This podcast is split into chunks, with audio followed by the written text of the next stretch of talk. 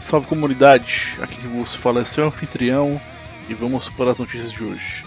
Godfall é classificado para PS4 na Europa. O órgão PEG, responsável em classificar os jogos em faixas etárias na Europa, liberou a classificação de Godfall para PS4.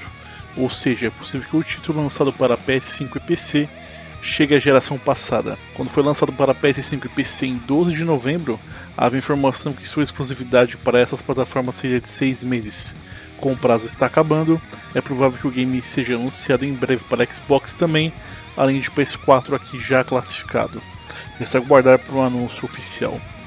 Esse é pessoal ficando por aqui. Grande abraço a todos vocês. Falou, valeu.